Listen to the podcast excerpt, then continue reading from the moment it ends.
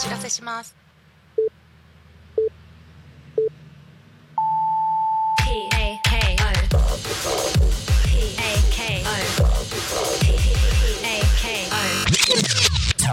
FM.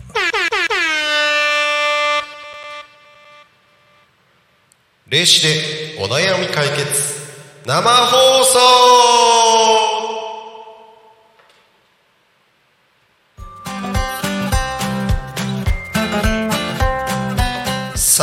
まりました霊視でお悩み解決生放送のお時間ですえー、ちょっとトラブル発生いたしまして、えー、今、ゆうひ先生とひろえ先生がタコミ FM に向かっている最中でございます。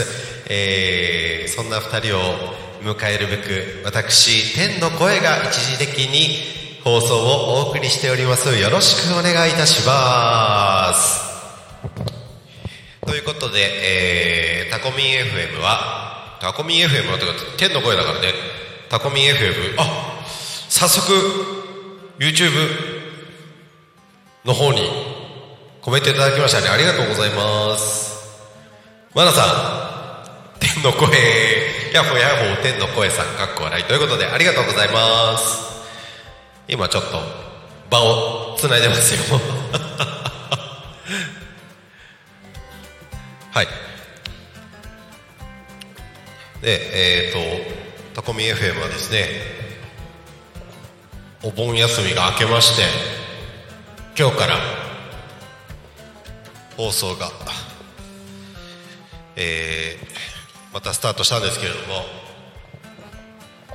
この、天の声が体を借りている、タコミ FM 音響の村田大輔君はと言いますと、えーお盆休み中全部大体仕事してましたね。仕事とあと自分のバンドでライブをしていたそうです。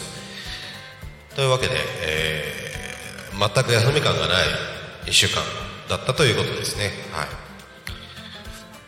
でえっ、と15日に自分のライブがあって。あ来ました。エル先生、ゆうき先生、お疲れ様です。よろしくお願いします。お二人が無事到着いたしましたので、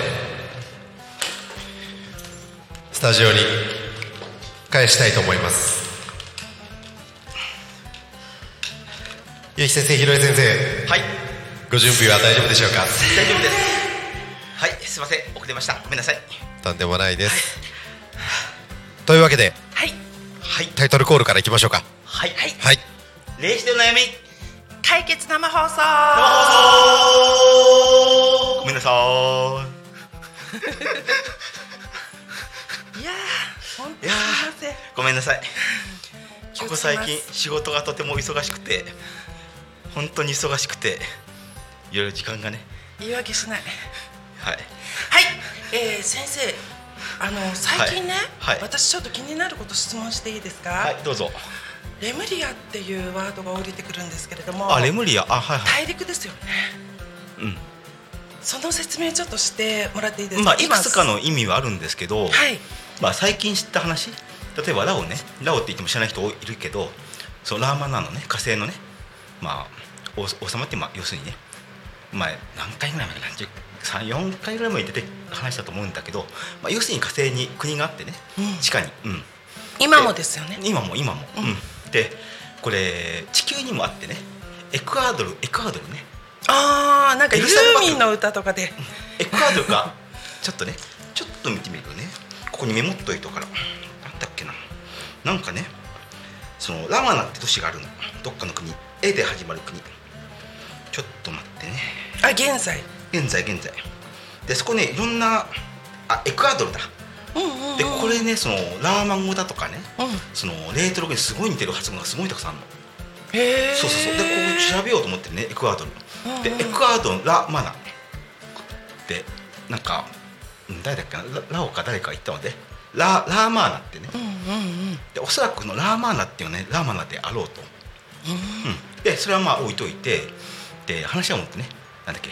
レムリアレムリア、うん、レムリア大陸ってなんか昔ね昔あったと言われてるね、まあ想像上のね、だからプラトンだからそういう時代のもんだろうね想像としては、うん、なんか関わりが深いんですよね地球と。まあそれは分かんない。僕は聞いてないから彼らからは。で僕で調べてちょっと質問してみていろいろ返ってきた限りではまあうんちょっと発音は違うらしいんだけどね。まだ教えてもらってない。ただちょくちょく教えてもらってる。まあれその大陸のあの在住者というか、うん。その人と話してるんですか今えっとねすまあ結論から言っちゃうと大陸ではない。大陸ではない。あ違うんだ。うん。金星。金星の文明のこと。金星の文明がレムリそうらしい。あだからか。えっと最近ね、ん。金星のあのコンタクトがめちゃめちゃ多いんですよね。あなるほどなるほど、うん。えっ、とねいろいろ話さなきゃいけないことがあってまあそうするとまあ古代文明とかね、う日本のまあとかユダヤとかねね伝わってくるんだけどあとアトラアメリカね。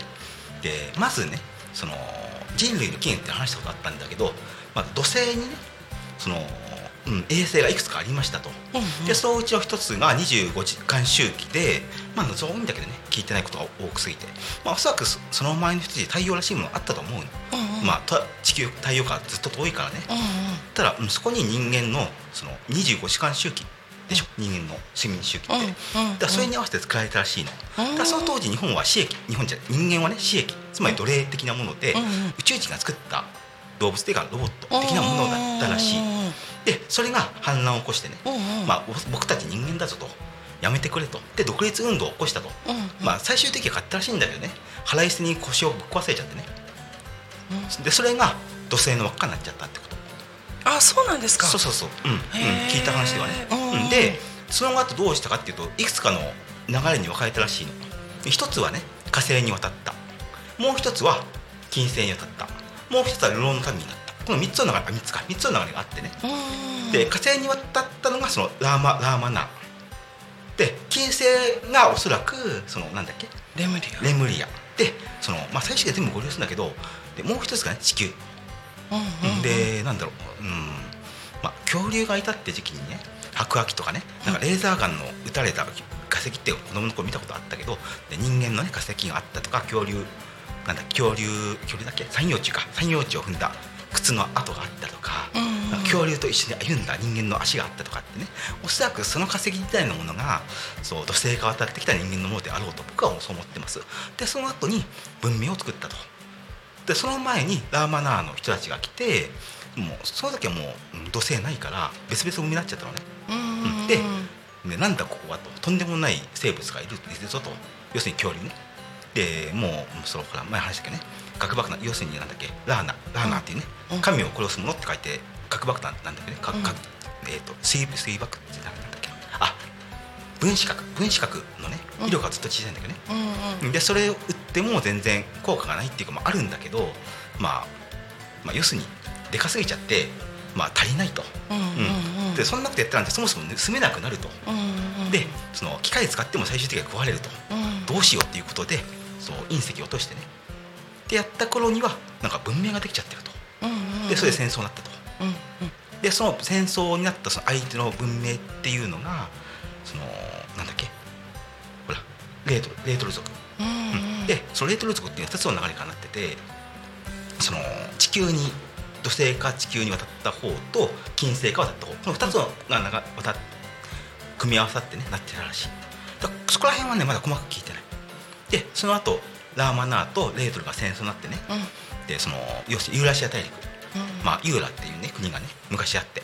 それがそのユーラっていうのはねそのレートル語とラーモンで全然違くて根血の幸せっていう意味らしい。うん。レートル語ではでそのラーマ語ではねユーラっていうのはそのなんだっけそのなんとかの幸せ民族の結合の幸せみたいな意味らしい。うんだから今の現代文明のユーラシア大陸と全然違ってね、うん。平和の象徴の大陸だったらしい昔はね、うんうんだそれが、うん、なんだかんだあってね、うん。反乱軍っていうか、まあ、要するにあれだね ISIS みたいなねあれだね。その国家反乱を起こしちゃって、まあ、戦争やっちゃって文明が滅んじゃったと。うん。でその時にねそのラーマナーねうん。金星ね要するにレムリア。うん。なんか発音が違うらしいんだよね、うんであとは地球地下と月地下ね。うんに逃げたらしいっていうね、うでそのレムリアっていうのはねでこれ言っちゃっていい？金星の話。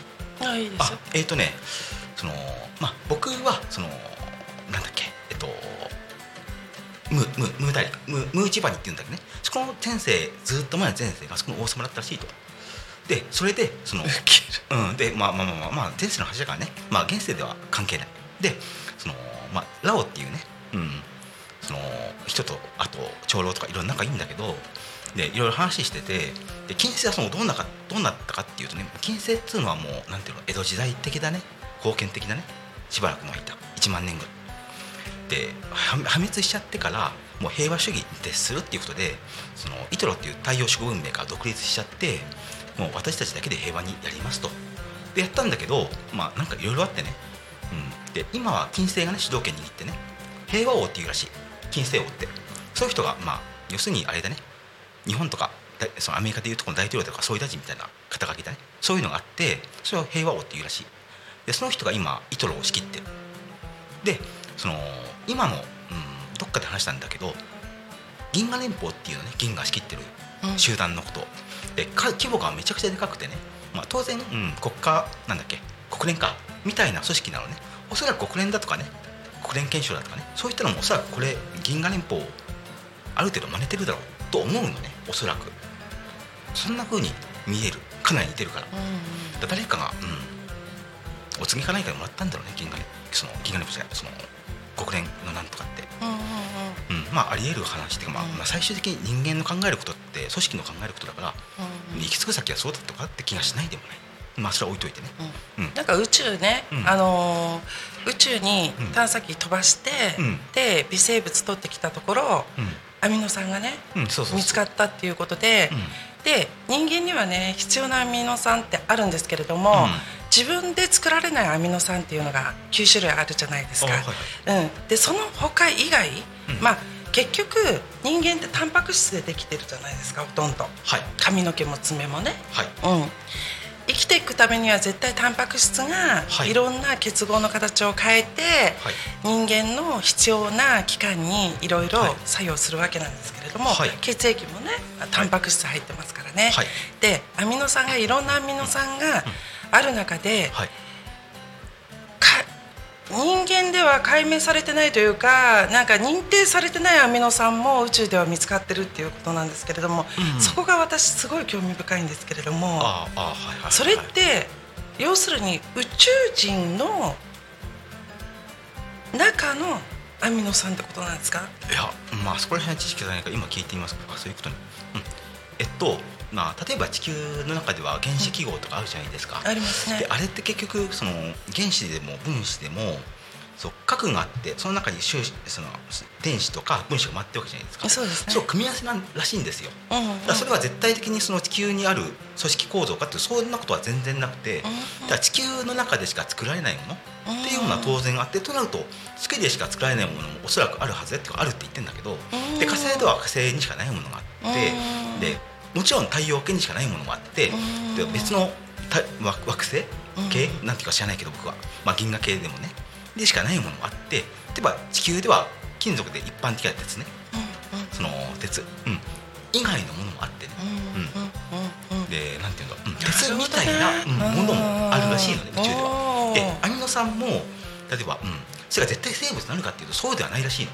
あまあ、要するに分子とか原子がね、うん電子とか分子がくっついた組み合わせだから、うん。なんだろう。うん。それは何かわかんないけど、まあ、微生物。が組み合わさって排泄物とかね、あるいはその生物がね、あれして例えば植物かもしれないし。何らかの植物か生物がいるいたっていうことですよね、うん。要は。ただそれが生物でいうと、まあ、地球ではそれは生物って定義なんだけどね、そもそも生物ですらないアミノ酸もあるらしいんだよ宇宙では。だそれはねいやわかんないあそこまで来ると。あそういやラオラオ誰誰、あああなるほどラオの、まあ、要するにラーマナのね、うん。そうそこら辺詳しい、まあ、科学者ねが教えてくれてる、でそうそこら辺はね彼らにとっても研究対象で、うんそのまあ、要するに宇宙って広いじゃないですか莫大に、だから彼らもねどこ調べてんの？ああなるほど、うん、銀河系のあれなんだけど太陽系の外、うん。うん、調べてるらしい彼らは。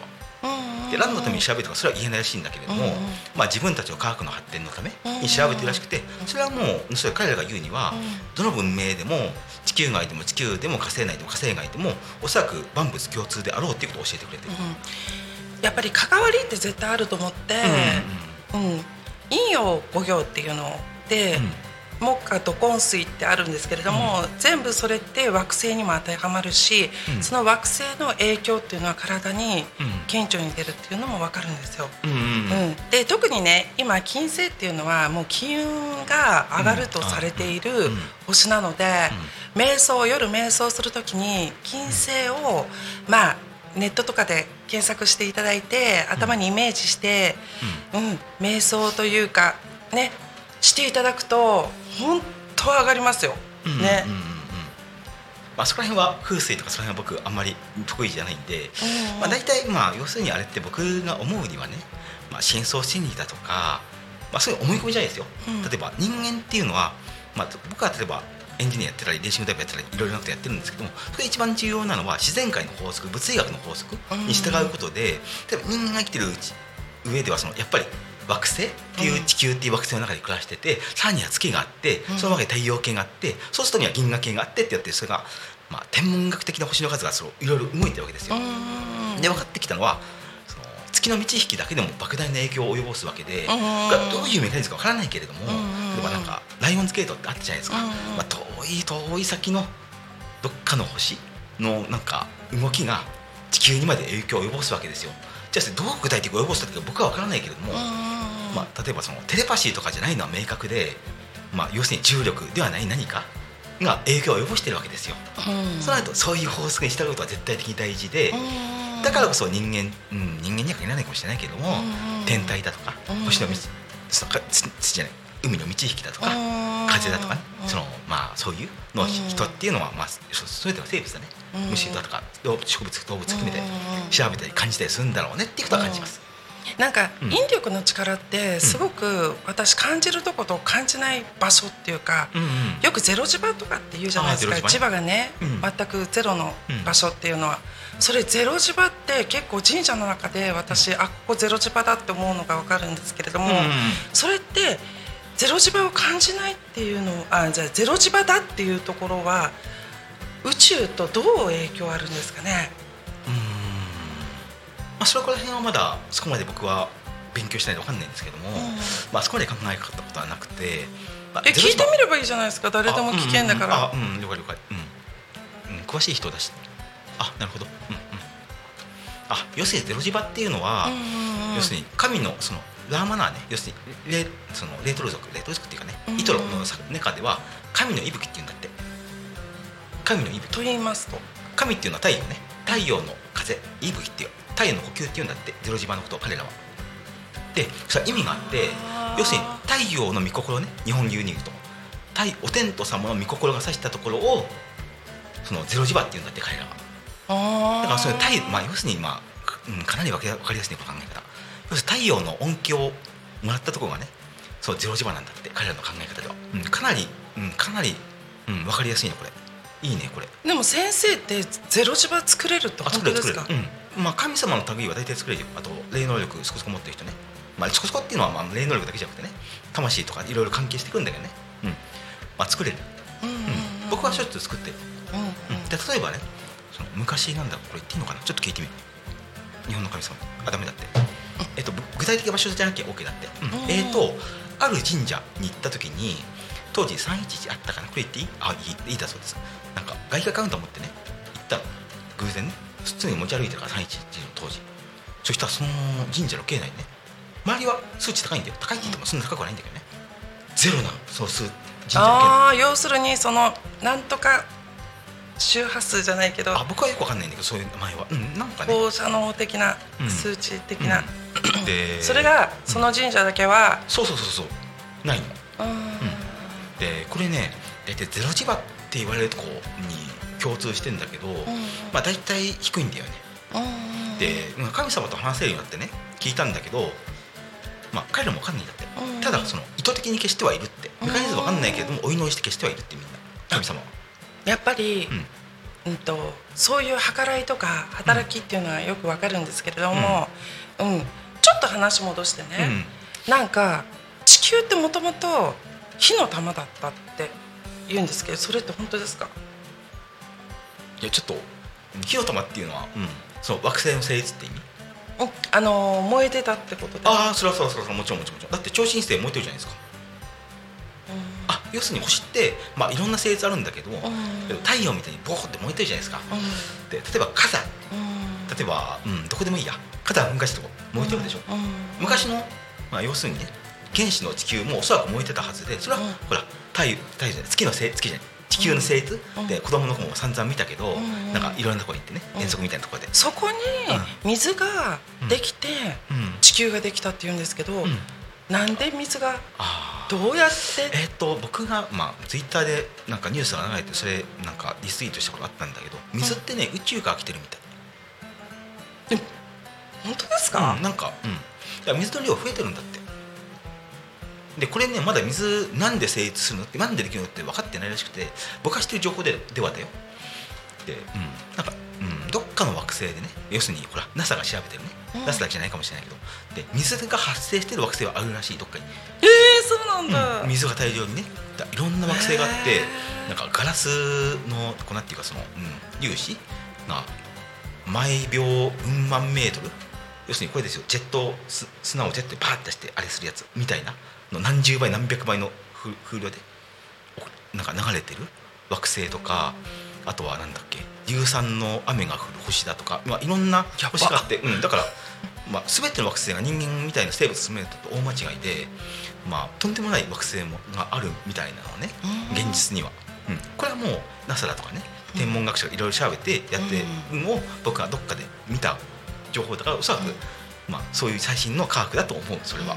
うん。うん、で本当に、うん、ただ、うん、一説うん一説というかまあ最新の見たのでは、地球みたいなね地球みたいで地球みたいな生物ですね。星ねうん。もうまあ規模とか大きさは別で、うん。まあ、やっぱりあるある程度あるみたいな。へえでそのなんか、うん、思想学者から誰か言った忘れたんだけど生物っていうのは、まあ最適化してねその惑星とかに最適してなるわけだから、うんうん。まあ、惑星によって生物の成り立ちとかそういう生い立ちも形もみんな違うだろうと、うんうん。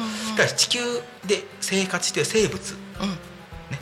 みたいな形であればある程度条件は絞られると、うん。ただし、そのまあいろいろ見るんだけど例えばタコねイカ、軟体動物ね、あれに関しては分からないと、うんうん。うん。例えばね他にもいるのね、まあ、ミミズうん。ミミズだったらな。んか、うん、なんか変なうんちょっと分かんない。虫なの、まあ、忘れてたんだけど。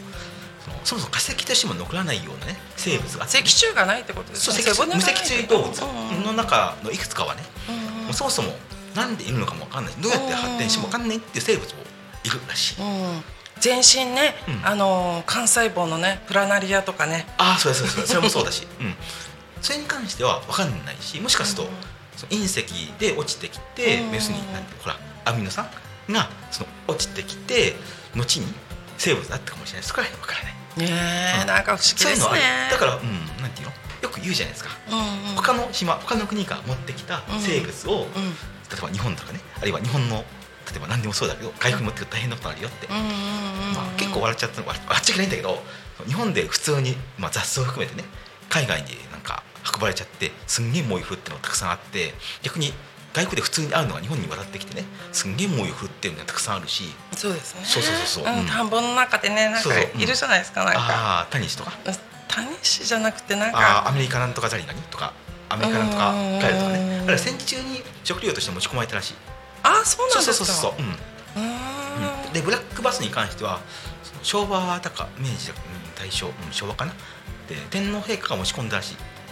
持ち込んだっていうかね。あでもそそういいです。そういうそういう話題はやめてください。うなんだなんでいいです。あ歴史の話でね。ちょっと一つはいはい。私、あの最近すごい気になること聞いていいですか？あはいはなんかえっと竜っているじゃないですか。あはいはい。ね、はい。竜って私は見えるんですけど、ああ僕も見ますよ。うん、なんか竜が通っている道とか、うん。なんかで家にめっちゃいるんですけどうち、うんうんうん私ね。竜使いになってませんか？うんいや、まあ、彼らも魂だし、うん。うんまあぶっちゃけて言います。うん。だから要するに竜って生物がいたんですよ昔、うんで写真写真とは動画で中国でねこのくらいの竜みたいなコロコロ泳いでる動画を見たことがあってね。でなんかニュースがなんかでね竜みたいな20メーターのね化石うん。化石っていうかはな白骨地帯っていうの？うん。が干からびてねその雑草の上に転がってんの。うん。で中国の人たちがね寄って寄って集まって写真みたいなのを撮ったのがあってね。うん。あいるんだと思ってうん。そういうのは、うん、まあ何かでその映像として見たことはある、まあフェイクじゃないでしょうおそらく、うんうんだからおそらく僕はね、まあ、そういう生物が昔いたんだろうなとは思う。うん。例えばほら恐竜時代例えばネッシーとなんとかシーとかあるじゃないですか。うん。あれもおそらくは、まあ、お化けかもしれないけどね、うん。まあ、昔いたんだろうなとは思う。でも神の使いだっていうことは間違いないと思うんですよ。まあヘビもそうだしね。白ヘビとかね。うんうんうんうん。うん。すごいめちゃめちゃもう感じるんですよね。うん、まあまあまあうんそこら辺霊的に見ちゃうけど、まあ、ぶっちゃけ要するにその生物がその神の使いなんじゃなくてその生物に入っている魂がね人間もそうだけどね、波動が高くて崇高な魂が入るか神の使いなのうん。ただもう竜ってもの自体ねまあうんどこにいるか分かんないしそこら辺は言及して分かんないから。ただそういうふうに、まあめっちゃご祈祷とかするといるじゃないですか、うん。泳いで。うんうんうん。まあそれはね、まあ、魂として来てると思う。実際日本の山々ねうん。日本だけだけじゃないんだろうけど、例えば筑波山だろう富士山とか竜がたくさんいるし、うんうんうん。うん。筑波山行くと竜つきますよ皆さん、うんそうそうそう本当につきます、うんうんあとどこだっけ？どこの神社忘れちゃったけど。あそこにも竜いるよね。どうだっけ？これ前行ったとこ。ろ忘れた。まあいいや。だから白いね。なんか蛇を祀ってるところだとかね、うん。そういったところに大体竜いる。うんうんうんうんうんあとはまあ、うん、山には大概いるね。まあまあいいや。いろいろ話が出ちゃったけどね、もうそろそろ時間かな。ね、うん。神社に行くじゃないですか、うん。でそこの神様を調べて、あのお参りしてお願いすると絶対その神様ついてくれます。うん、うん、そうそう。にうん。うんあのーお願いするとねついてきます。あうん。であそろそろ時間なんであちょっと僕からもね、えっとまずまとめってことでね、まあ、彼らがなんか言ってるみたいなんでちょっと一言ぐらいね。えっとそのまずまあ何度も言ってんだけどね。神様ってまあそのまあなんていうの？神様であって神様じゃないんですよ。で僕はイトロの流れっていうのはそう組んでるから彼らの教えに従ってるのねある意味。だからもう本当の神様っていうのは惑星だと思ってる。でそれ以外はみんな人間な人間とかいう生物の生まれ変わりなんですよ。だからそこでは絶対停止があってその神様もその惑星の神様を拝んでたりするのね。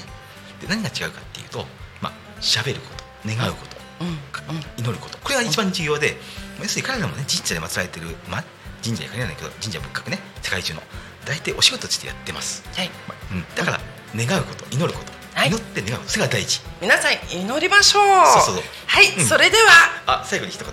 であ時間ないって。ダメごめんね。また今度。はい。だって。はい。はい。では以上です。ありがとうございました、はい。バイバイ。また今度。